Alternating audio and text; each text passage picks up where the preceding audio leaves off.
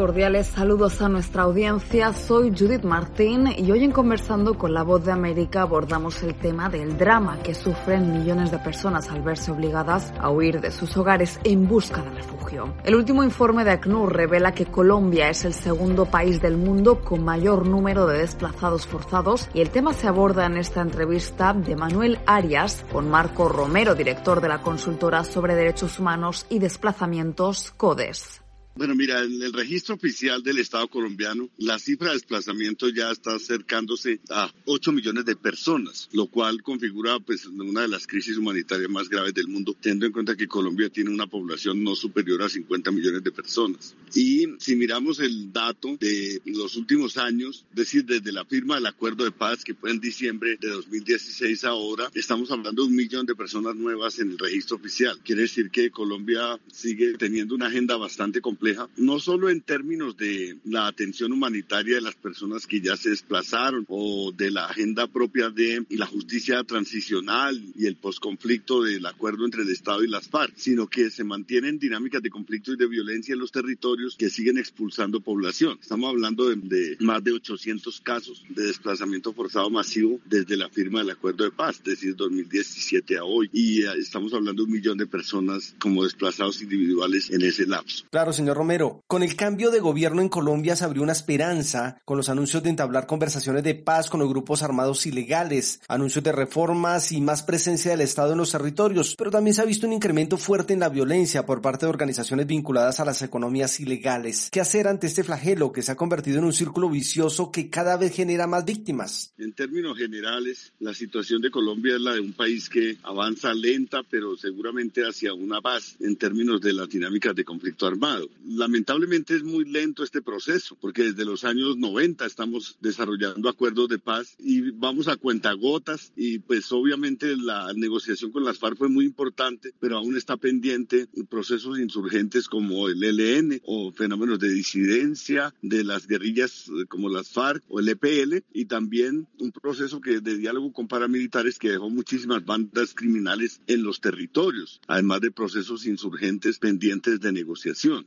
A esa situación, creemos que hay tres desafíos y pues sabemos que el país está trabajando en ello, pero no son temas que se puedan resolver de la noche a la mañana. El primer tema es lograr negociación con los grupos pendientes y el gobierno ha buscado la manera de hacer una negociación con grupos armados contraestatales y también ha estado buscando procesos de sometimiento a la justicia con bandas típicamente criminales. Esperemos que ese resultado se pueda dar. Por ahora estamos en la primera etapa de esa última generación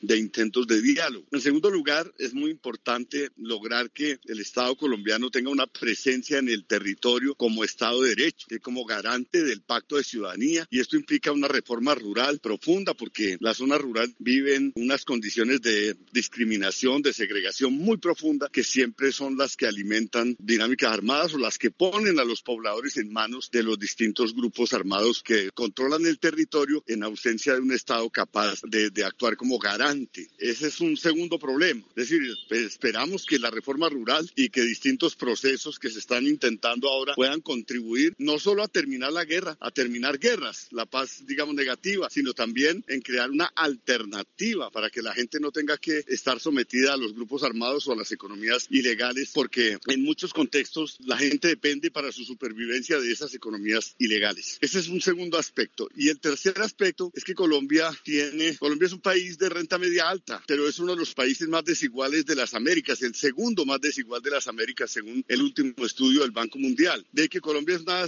de las sociedades más inequitativas del mundo y esto hay que corregirlo porque si no logramos que haya más justicia fiscal, que haya más justicia social, que haya la posibilidad de que los recursos del país se distribuyan de mejor manera, va a ser muy difícil salir de esta crisis social que se ha ido agravando. Si miramos, por ejemplo, después de la pandemia del COVID-19, los niveles de vulnerabilidad llegaron al 70%, es decir, gente entre pobreza y pobreza extrema. Y esto ya es demasiado y no solo en el mundo rural, sino en el mundo urbano. Entonces es una sociedad pendiente de resolver el tema distributivo, el tema social